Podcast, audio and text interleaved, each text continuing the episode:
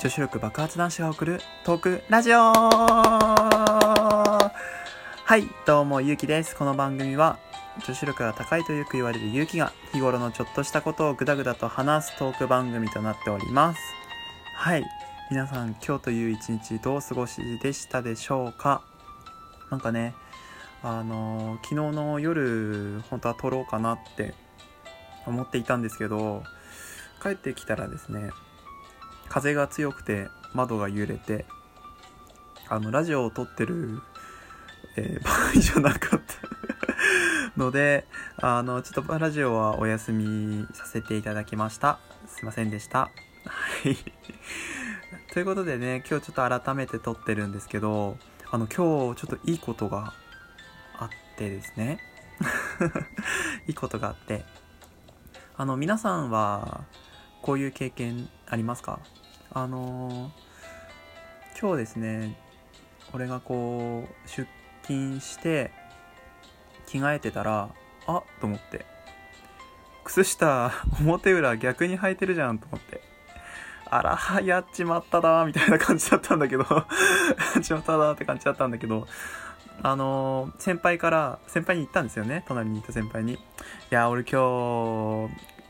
靴下 裏表逆に履いてきちゃったっすつって。マジでもうもうなんか 頭から朝から俺ボケてますわみたいな話してたらいやその先輩が「いやな」って。あの靴下の裏表逆にあの履くのわざとわざとじゃなくてそういう風に履いたらその日いいことがあるっていうその助長というか予兆なんだよみたいな。だから今日いいことあるじゃん。よかったなって言われたんですよ。うわーと思って。はい。今日いいことありませんでした。ありませんでした。ありませんでした。むしろねその先輩がねその一言がねまあ俺を朝から元気づけてくれたまあいいことだったのかななんて。思うんですけど今日はですねあんまり仕事もこうパッとしなくて この頃パッとしてるところがないんですけどまあそれはまあ置いといて その話は置いといてあのー、月曜日の夜にですねあまりにも眠れなくてですねあのツイッターの方でえっ、ー、と投票をしたんですよ。自分が次話すトークテーマの話題として何がいいですかねみたいな感じででツイートして3つツイートしました、えー、学生と社会人の恋愛。塾塾講師の現実。で最後が有機推しの市販のプリンについて。っていう3つのテーマでやったんですけど1位が学生と社会人の恋愛。2位がプリンの推し。3番が塾講師の現実ということで、え今日は1位の、えー、っと、社会人と学生の恋について話していきたいなと思います。残りの2つに関しては、えー、っと、明日、明後日っていう風に取っていこうと思うので、えっ、と、投票した意味ねえじゃんって。いやいやいや、あるから。その順番を決めるためにね。順番を決めるために、えっ、と、取っていきますので、ぜひ楽しみに待投票した方はですね、あの、今回のその、社会人と学生の恋以外で、えー、投票した方は、あの、明日、明後日待っていただいて、ぜひ楽しみに待っていてください。はい。というわけで今日のテーマは、学生と社会人の恋愛についてです。イエーイどんどんどんどんパヒパヒ。効果音がね、あの、人力だから。はい。ということで、話していきたいと思うんですけど、あの、皆さんはですね、学生の時に社会人の人と恋愛したことありますか？逆に、今社会人の方、えー、学生の、学生と、えー、恋愛したことがありますか？うん。結構少ないと思うんですよね。で、自分の話になってしまうんですけど、あの、自分はあって、あの、多分こういう風な感じが一番多いのかなと思うんですけど、あの学生自分が学生の時に付き合っていた彼女が4月になって社会人になってそこから、まあ、社会人と学生の恋が始まったんですけどそういうふうにねどちらかがこうランクアップじゃないけど学生から社会人になってでそういうふうにこう変わっていくみたいな感じで社会人と学生の恋っていうのは始まると思うんですけどあの社会人と学生の一番の違いって何だと思いますか ?1 多分思いつくのが金銭感覚時間感覚だと思うんですけどあの体験した感じだと金銭感覚よりも時間感覚の方がそのえっ、と社会人と学生において違うのかなって思うんですよ。で、まあ、学生の頃っていうのは毎日がフリーダムというか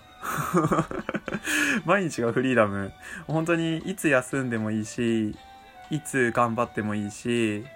あのいつ相手と会ってもいいしこういつ LINE をしてもいいしっていう風にあの時間的な制約があまりないんですよね。まあ、バイトとかあったとしても所詮バイトですからあのシフト的に今日ダメなんですっつって休むとかそういうふうなことも責任もねあまりないところなのであの時間的な制約っていうのはないんですよただ社会人になるとそういうわけにはいかないじゃないですかきちんとあの定時から定時まで働いてで空いた休暇もねそんなにポンポンポンポン取れるようなもんじゃないし。っていう風に時間を大切にすると思うんですよ。で、えー、多分学生と社会人でうまくいかない理由の一番だと思うんですけどと俺は逆にピチャンスだと思ってて自分学生側だったので時間がいっぱいある方だったんですよ。だから彼女の休みに積極的に予定を合わせてなんで平日にできる平日のアルバイトに変えて休日は休みにしてあと時間ある時はあのー、まあご飯作ったりとかあとは掃除してあげたりとか あとはなんだろう何してたかなあとは。あなんか結構そのプレゼントとかあとはいろんなことをこう惜しげなく時間を使って相手を楽しませよう喜ばせようってしてたんですけど完璧に専業主婦だったんですけどね。完璧に専業主婦だったんですけどあのそういう風な生活してたんですよね。だから是非あの社会人と学生の人は学生側があの時間を有意義に使いながら相手のために尽くしてあげるのが一番うまくいくと思います。社会人は社会人でえっとそれに甘えずにあの自分のリズムをしっかりとってあの休みの時はパーフェクトな状態で、えっ、ー、と相手とこう予定を合わせるっていうのが一番だと思います。はい。あとはね、隠し事をしないこと。